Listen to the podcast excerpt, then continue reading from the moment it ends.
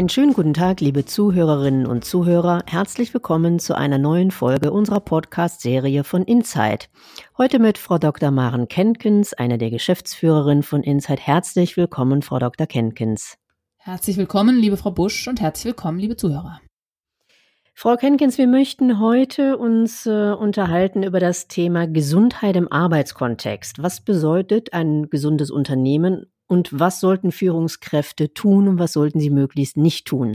Ähm, als erste Frage würde mich interessieren, wann ist denn ein Unternehmen gesund? Also nicht im materiellen Sinne, sagen wir, nennen wir es mal in, in eben im nicht materiellen Sinne. Wie würden Sie das definieren? Also tatsächlich ist es ganz schön, dass Sie gerade so das Materielle auch dann rausgrenzen, weil äh, oder erstmal raushalten, weil ähm, meine feste Überzeugung ist ja auch, äh, dass ein gesundes Unternehmen äh, eigentlich nur gesund ist, wenn es auf allen Ebenen gesund ist und dann sich das auf jeden Fall materiell auswirkt. Also die Frage, mit der sich auch schon viele beschäftigt haben, ist, kann man denn irgendwie, wie kann man denn das messen, was, was die Menschen in den Unternehmen so leisten und wie da so eine Art Gesundheitsindex heißt es bei dem einen oder ähm, wie ist das menschliche Kapital zu bemessen, heißt es beim anderen. Da sind viele Versuche schon gelaufen und so richtig griffig hat es keiner. Das heißt, ähm, mein Fazit ist jetzt, wenn Sie sozusagen die Frage wirklich so zugespitzt fragen, ja, wann, wann ist das Unternehmen gesund? Ich würde da die Mitarbeiter fragen, findet ihr, dass das Unternehmen gesund ist?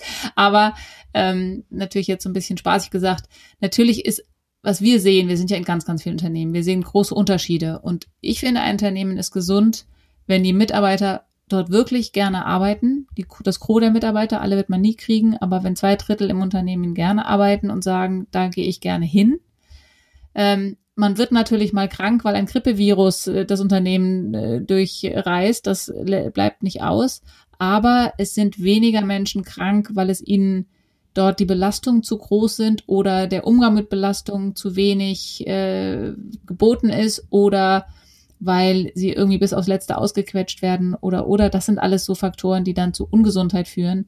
Gesundheit heißt letztlich für ein Unternehmen mit der Gesundheit der Mitarbeiter, der Führungskräfte so umgehen, dass sie da auch wirklich ähm, gesund bleiben von den Rahmenbedingungen her, die der Arbeitsplatz schafft.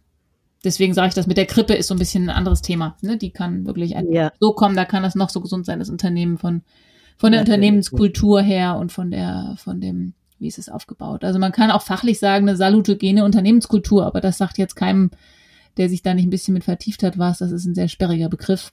Mhm. Aber das heißt ein, ein Rahmen, der dazu beiträgt, dass die Mitarbeiter im Arbeitskontext gesund bleiben können. Ja. Ähm, jetzt kommt ein bisschen ein, eine fiese Frage, die mir aber spontan in den Kopf schießt, weil Sie haben gerade gesagt, dass äh, äh das schön wäre, wenn es rund zwei Drittel äh, der Mitarbeiter wirklich gerne äh, mhm. zur Arbeit gehen und gerne das tun, was sie tun. Was glauben Sie, in wie vielen Unternehmen in Deutschland ist das der Fall? Erreicht man diese Zwei-Drittel-Quote? Ich weiß, das ist jetzt vielleicht mhm. ein bisschen gemein, aber das würde mich wirklich mal interessieren. Ja. Können Sie da eine Einschätzung geben? Also ähm, ich, ich würde denken in einem Drittel. Also auf mhm. jeden Fall in der Minderheit leider. Ähm, und so mal ganz grob geschätzt jetzt aus den Unternehmen, die ich so kenne. Und das sind ja durchaus auch ähm, dreistellige Beträge. Also 400 Unternehmen, die ich jetzt so mal von uns als Kundenunternehmen kenne, dass das ähm, tatsächlich unter einer Hälfte liegt und eher so, ja, zwischen 30 und mhm. 45 Prozent. Wobei man auch ähm, natürlich äh, nochmal differenzieren muss. Wir sind jetzt schon, vielleicht ist es bei uns ein bisschen besser, aber die Unternehmen, die bei uns sind, die machen ja auch schon was. Ähm, gibt ja auch dann nochmal Unternehmen, die da noch ferner liefen sind und sich gar nicht besonders mit dem Thema beschäftigen. Hm. Was kann man denn nun als Unternehmen dafür tun, dass diese Quote dramatisch nach oben ansteigt? Nämlich, dass die Menschen gerne äh, ins Unternehmen kommen und gerne das tun, was sie zu tun mhm. haben. Also das erste, ich habe das vorhin schon mal gebraucht, dieses, dieses äh, ungetüme Unternehmenskultur, da habe ich es eben salutogen, salutogen genannt. Also man kann an der Unternehmenskultur auf jeden Fall was machen, was tun. Ähm, und zwar in die Richtung, dass das Unternehmen eine Kultur, eine Atmosphäre hat, wo ähm, die Menschen gesehen werden, wo die Menschen nicht nur als äh, Maschinen austauschbar, ersetzbar gesehen werden. Also es hat viel mit Wertschätzung zu tun. Das ist ein ganz, ganz großes Gut im Sinne von einer Kultur, die, die wirklich auch den Menschen gesund hält. Was kann das Unternehmen tun, um eine gesunde Unternehmenskultur zu kriegen? Mhm. Auf jeden Fall fängt es erstmal ganz oben an. Die Führungskräfte, das Top-Management muss darauf geschult werden ähm, und muss auch nicht nur geschult im Sinne von, ich lerne jetzt Kompetenzen, wie ich damit umgehen kann, sondern das hat ganz viel mit Haltung zu tun.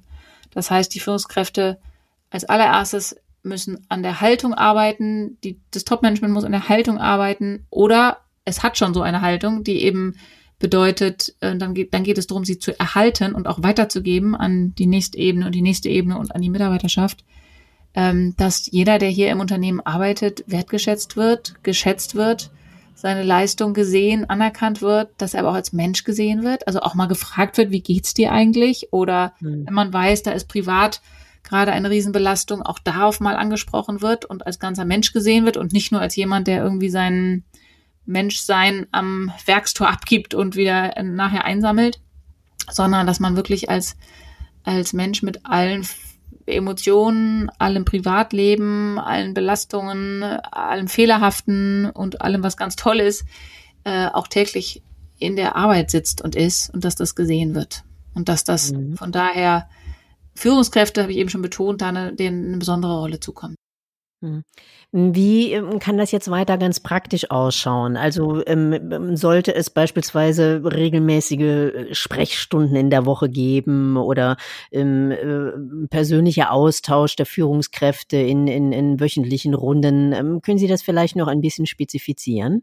Ja, also was ganz wichtig ist, ist auch gerade in Zeiten von Digitalisierung, dass wirklich auch das Miteinander austauschen, das Gespräch Raum hat und dass ganz konkret eine Führungskraft sagt, wo habe ich denn Zeit und sich mal hinterfragt, wo habe ich denn Zeit für meine Mitarbeiter, für die Einzelmitarbeiter, große Herausforderung, wenn die auch nicht am gleichen Standort sitzen.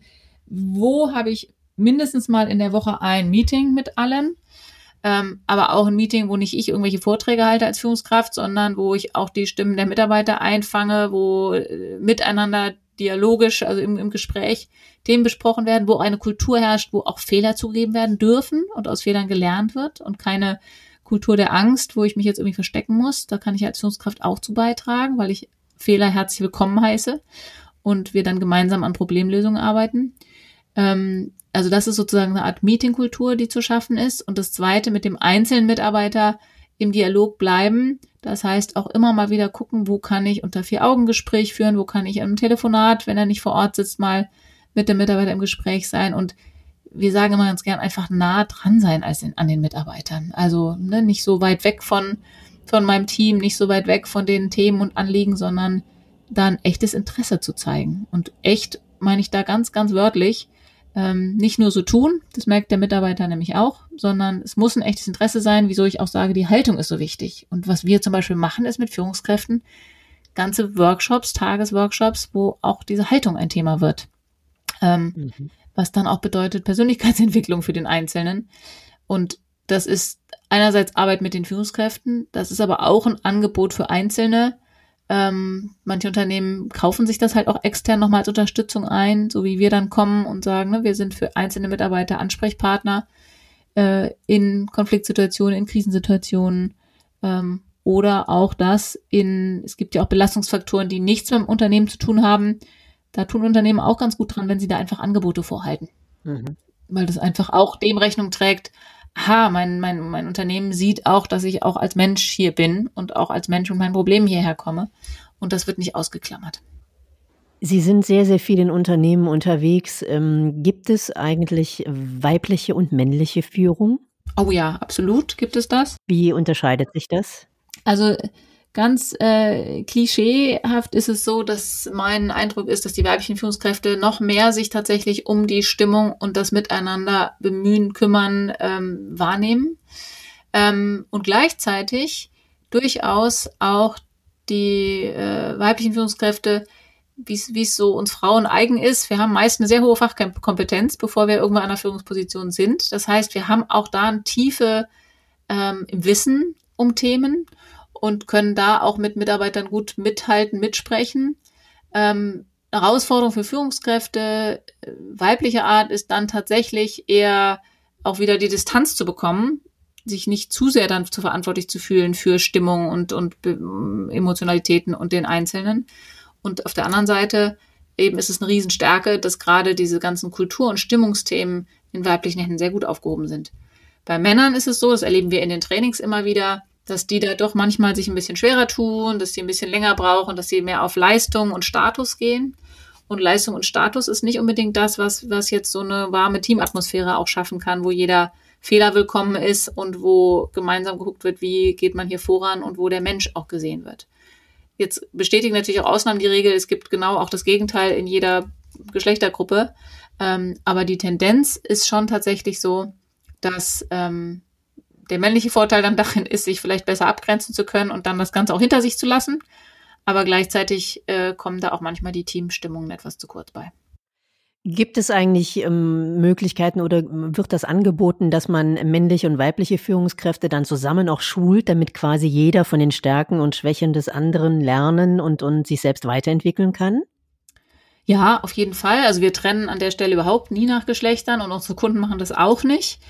Was leider manchmal der Fall ist, ist, je nach Unternehmen treffen wir auf äh, eher geschlechtshomogene Gruppen. Also leider ab einer gewissen Riege ist es einfach so, dass wir in diesen Workshops mehr Männer sitzen haben, weil es einfach gar nicht so viele Führungskräfte weiblicher Art dort dann gibt. Das ist dann sehr schade und wir freuen uns immer, wenn dann wenigstens mal mindestens zwei Frauen in den Workshop mit sind, die diese andere Stimmung mit reintragen können, auch nochmal aus dem Teilnehmerkreis. Sonst tragen wir sie rein und vermitteln eben auch, was da wichtig ist. Und was man auch sagen muss, ist, dass ähm, was auch eine Rolle spielt, ist die Generation. Also bei auch, es tut sich sozusagen auch was. Also es ist auch eine gute Hoffnungsschimmer am Horizont, dass auch jüngere männliche Führungskräfte schon ganz anders darauf gucken und äh, merken, aha, da ist irgendwie was, was, was vielleicht die unsere älteren Kollegen nicht so im Blick haben und was mir aber als vielleicht 30-jährige Führungskraft doch auch wichtig ist und wo ich merke, ähm, ich habe es mit Menschen zu tun und ich muss die auch halten. Ich habe auch immer weniger Menschen im Team. Ist auch was anderes als ein vielleicht 55-jähriger Vorgesetzter, der noch die Zeit kennt, wo er üppig Mitarbeiter hatte. Heutzutage ist ja eher knappe Ressource Personal und ich muss mich wirklich um meine Mitarbeiter bemühen. Und das verstehen die jüngeren Führungskräfte weiblich wie männlich auch schon deutlich besser und kümmern sich entsprechend und haben einen Blick drauf. Wir erleben gerade unter den jungen Führungskräften eher diese Not, was ich gerade eben über die Frauen sagte, hm. dass die sich zu sehr für alles verantwortlich fühlen und dann die eigene Abgrenzung ins Wanken gerät. Also entweder sie selber darüber zu belastet ähm, irgendwann nicht mehr können oder zu sehr die Themen mit nach Hause nehmen und dann froh sind, wenn es ein Beratungsangebot extern gibt, mit dem sie sich wieder entlasten können. Was haben Sie denn da für Tipps, ähm, hauptsächlich dann eben für die wenigen äh, weiblichen Führungskräfte, aber eben auch für die jüngeren männlichen Führungskräfte? Wie kann man sich denn gut abgrenzen? Wie kann man da gut mit den Dingen umgehen? Also tatsächlich immer wieder zu sehen, ich habe ein ganzes Team, ich habe nicht nur einen Einzelnen, also wieder in Relation zu setzen, äh, wo ist der Einzelne, dem ich jetzt vielleicht, der sehr belastet ist oder wo ich mir sehr Sorgen mache oder wo irgendwas im Argen liegt und ich mich beschäftigt sehr, was den betrifft, nicht aus dem Blick zu verlieren, weil das ist leider auch dann eine Gefahr. Ne? Ich grenze mich da zu wenig ab, gehe da zu sehr rein, ich verliere die anderen aus dem Blick ähm, die vielleicht auch dann gerade äh, für noch Gesundheit und Leistungsstärke sorgen. Wenn mir gelingt, den Blick wieder aufs Gesamtteam, für das ich ja insgesamt verantwortlich bin, zu lenken, relativiert das ganz gut die Themen und die Beschäftigung mit Einzelnen. Ich sage, ich muss mich irgendwie um zwölf oder dreizehn oder neun oder auch zwanzig gleichzeitig kümmern, kann ich gar nicht so sehr bei dem Einzelnen mitgehen. Und was auch ganz wichtig ist, ist die eigene Grenze äh, kann ich leichter erkennen, wenn ich weiß, wo ich dann hingebe. Also zu wissen, wo kann ich delegieren. Wann kann ich mich als Führungskraft an Personalbereich wenden, um Unterstützung in gewissen Themen zu bekommen? Wann kann ich mich an ähm, externe Stellen wenden? Oder was haben wir an externen Unterstützungspartner, die ich meinen Mitarbeiter empfehlen kann? Ich habe ein gutes Gefühl als Führungskraft oder ein weit besseres, wenn ich bei einem Thema mich jetzt nicht mehr weiter reingebe, aber sagen kann, da haben wir einen Profi, wende dich dahin. Ich habe dann mich gekümmert, kommt auch beim Mitarbeiter genauso gut an, wie wenn ich mich selbst kümmere oder vielleicht sogar, oft sogar besser, weil dann der Profi ans Werk kommt und die Führungskraft einfach klar erkennt und auch benennt, hier ist jetzt meine fachliche Grenze erreicht. Ich habe mich gekümmert, aber ich habe delegiert an Stellen, wo es richtig ist. Und natürlich, dritter Punkt, ähm, für sich selber und seine eigene Gesundheit sorgen. Bedeutet, habe ich genug zum Ausgleich, äh, was mich gesund hält im Sinne von, wo sind denn meine Widerstandsfähigkeit und wie stärke ich die? Also zum Beispiel, wo ist was, wie ich gut entspannen kann, wo kriege ich wieder Kraft her, wo sind meine Kraftquellen, wo tanke ich auf, äh, wo habe ich richtig Spaß und Freude dran? Und ähm, setze auch das in Relation. Und wo lasse ich dann auch das beruflich-betriebliche und die Themen mit meinen Mitarbeitern wirklich beiseite, weil ich ausschalte, sie ablege, beiseite packe und mich anderen Themen widme. Kraftquelle war ein sehr schönes Stichwort, vielleicht auch ein gutes Thema für einen unserer nächsten Podcasts. Liebe Frau Dr. Kenkins, ich danke ganz herzlich für das wie immer spannende Gespräch und freue mich schon auf äh, unser nächstes Zusammentreffen. Bis dahin alles Gute. Vielen Dank, auch Ihnen.